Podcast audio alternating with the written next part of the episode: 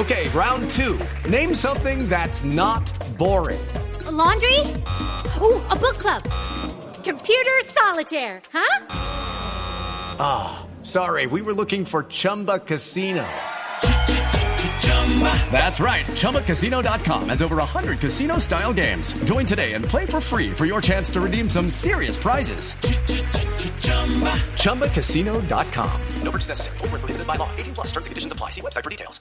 Según el gobierno colombiano y la Organización Internacional para las Migraciones, la trata de personas es uno de los negocios ilegales más rentables, incluso a nivel de actividades como el narcotráfico y como la venta de armas. Para cerrar el círculo y para atacar ese flagelo, se han lanzado muchas campañas. Algunas, lamentablemente, no han tenido los resultados que se esperan por parte del gobierno y de las personas. Y recientemente se lanzó una campaña que ha sensibilizado a muchas personas. ¿Y por qué la ha sensibilizado? Ya les vamos a contar. Entre otras cosas, porque se trata de un experimento social. ¿Qué haría usted si encuentra en un espacio público, en una plaza, en una estación de Transmilenio, a una persona amarrada con cadenas, ¿cuál es su reacción? Se tapa los ojos, sigue derecho, es indiferente, llama a la policía, corta la cadena. El responsable de esta actividad es el Ministerio de Relaciones Exteriores de Colombia, con la OIM, con la Organización Internacional para las Migraciones. El director de Asuntos Consulares de nuestra Cancillería ha estado muy de cerca llevando a cabo todo este proceso. Y él está con nosotros en el radar. Doctor Javier Darío Higuera, buenas tardes. Buenas tardes, Ricardo. Gracias por atendernos. ¿De dónde surge la idea de sacar adelante como un experimento social una campaña para sensibilizar a los colombianos acerca de la trata de personas? Bueno, Ricardo, eh, la, Cancillería, la Cancillería ha realizado unos esfuerzos muy grandes para atender a las víctimas de trata de personas. Y asimismo, varias entidades han tratado de contrarrestar este problema en la parte preventiva. Eh, precisamente de la experiencia que tuvimos en la atención de las 133 víctimas en los últimos tres años, pudimos evidenciar, evidenciar dos cosas. La primera de ellas, que la víctima está anulada y por lo tanto no puede darse cuenta del peligro que tiene enfrente de sí y no puede reaccionar. Y la segunda de ellas es que el entorno de estas víctimas sí había identificado algo, alguna señal de alerta, pero no hizo nada. Entonces, de ahí nace la idea de la Cancillería de una campaña en la parte preventiva, pero con un protagonista diferente. No es la víctima, sino en el entorno de la víctima.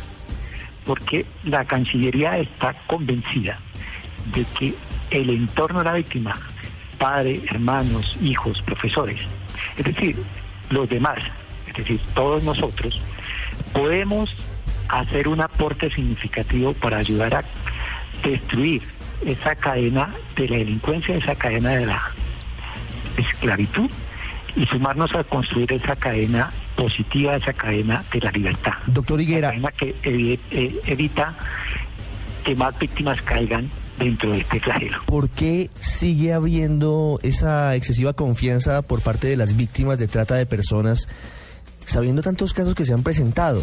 Y como dice el eh, dicho popular, de eso tan bueno no dan tanto. Si son tantas las advertencias, si se conocen tantos casos por televisión y por radio y por prensa de personas engañadas, ¿por qué siguen cayendo? Precisamente por, por eso, Ricardo, porque la víctima no es capaz de reaccionar, pero el entorno sí. De ahí que nuestra campaña está dirigida al entorno.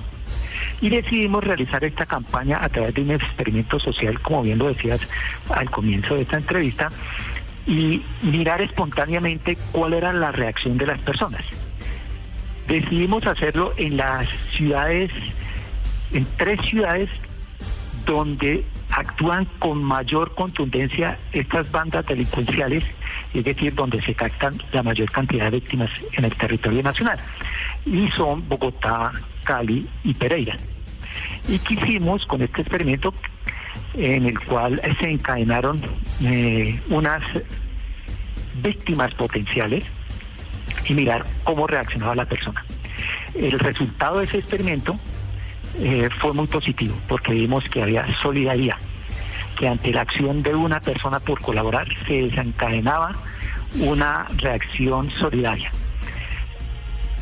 Ese fue uno de los resultados positivos y como tal, este experimento social se convirtió en la pieza central de la campaña, que es ese video que esperamos que se viralice en las redes sociales. Claro, en segundos vamos a vamos a repetirlo ahora en segundos en nuestra cuenta arroba Blue Radio Co. Lo vamos a montar en nuestra página web también, bluradio.com, para que cada vez más personas puedan observarlo. ¿Y por qué las redes sociales? Porque este es el medio que utilizan las redes para captar a sus víctimas. Como le decía Ricardo, de los resultados que obtuvimos es que si hay solidaridad, que la gente queda sensibilizada por el impacto del video. Por eso es muy recomendable que lo vean. Y queda sensibilizada porque uno se acerca al sufrimiento de la víctima. Y uno también entiende que ese problema no está lejano, sino que está aquí, en la puerta de la casa de nosotros. Pero mirando el video, sí se aprecian diferencias entre las reacciones que hay en Bogotá frente a lo que pasa en Cali o en Pereira. Y lo digo porque aquí en Bogotá es mucho más difícil que la gente llegue al sitio donde está la víctima, la ayude, busque a la policía. Cosa distinta pasa en Pereira, por ejemplo, cuando pasa, llegan muchas personas, intentan con una cegueta cortar la cadena y en Cali ocurre lo mismo. ¿Qué lectura le dan a, esa, a ese fenómeno? Sí, e, e, este, el experimento se hizo con cerca de 500 personas que no tenían la menor idea de lo que estaba sucediendo. Solamente sabía el actor, que es la persona que está amarrada. Aquí solamente la actriz, para, eh, para contactar a los actores se hicieron unos casting en diferentes ciudades del país y se eligieron tres de ellos. Eh, lo importante aquí es que nadie sabía de qué estaba sucediendo y se realizó con ocho cámaras escondidas y para ver precisamente esa reacción espontánea. Como, como bien decía Ricardo, eh, de las conclusiones que se sacaron del experimento es que quienes fueron más solidarios, quienes actuaron más rápido, fueron los pereiranos. Donde más nos demoramos fue aquí en Bogotá. Asimismo, dentro de, digamos, los estratos 2 y 3 fueron los que acudieron a ayudar con mayor rapidez y, digamos, con mayor contundencia. Eh, pues esto eh, no es que ah, nos diga conclusiones definitivas, eh, de todas maneras el, experimento se hizo en sitios públicos de gran concurrencia, en donde efectivamente este tipo de estratos se encuentra con mayor facilidad. ¿Cuál es el objetivo eh, en el corto y en el mediano plazo, doctor Higuera, frente a esa lucha contra la trata de personas? Y quiero preguntarle, ya que nos comentaba que los principales puntos para el reclutamiento de, de estas personas, para explotación sexual o para matrimonio servil o incluso para trabajos forzados, son Bogotá, Cali y Pereira. ¿Cuáles son los sitios principales a donde llevan a estas personas? Sí, eh, Ricardo, eh, los principales sitios de destino eh, son de Asia, China lleva la parada ahí, le sigue Indonesia, Singapur, pero lo que hemos visto en los últimos años es que la tendencia ha ido cambiando y ha venido tomando mayor preponderancia a la región. Entonces vemos que los casos de destino se han incrementado en Argentina, en Ecuador, en Bolivia, en México.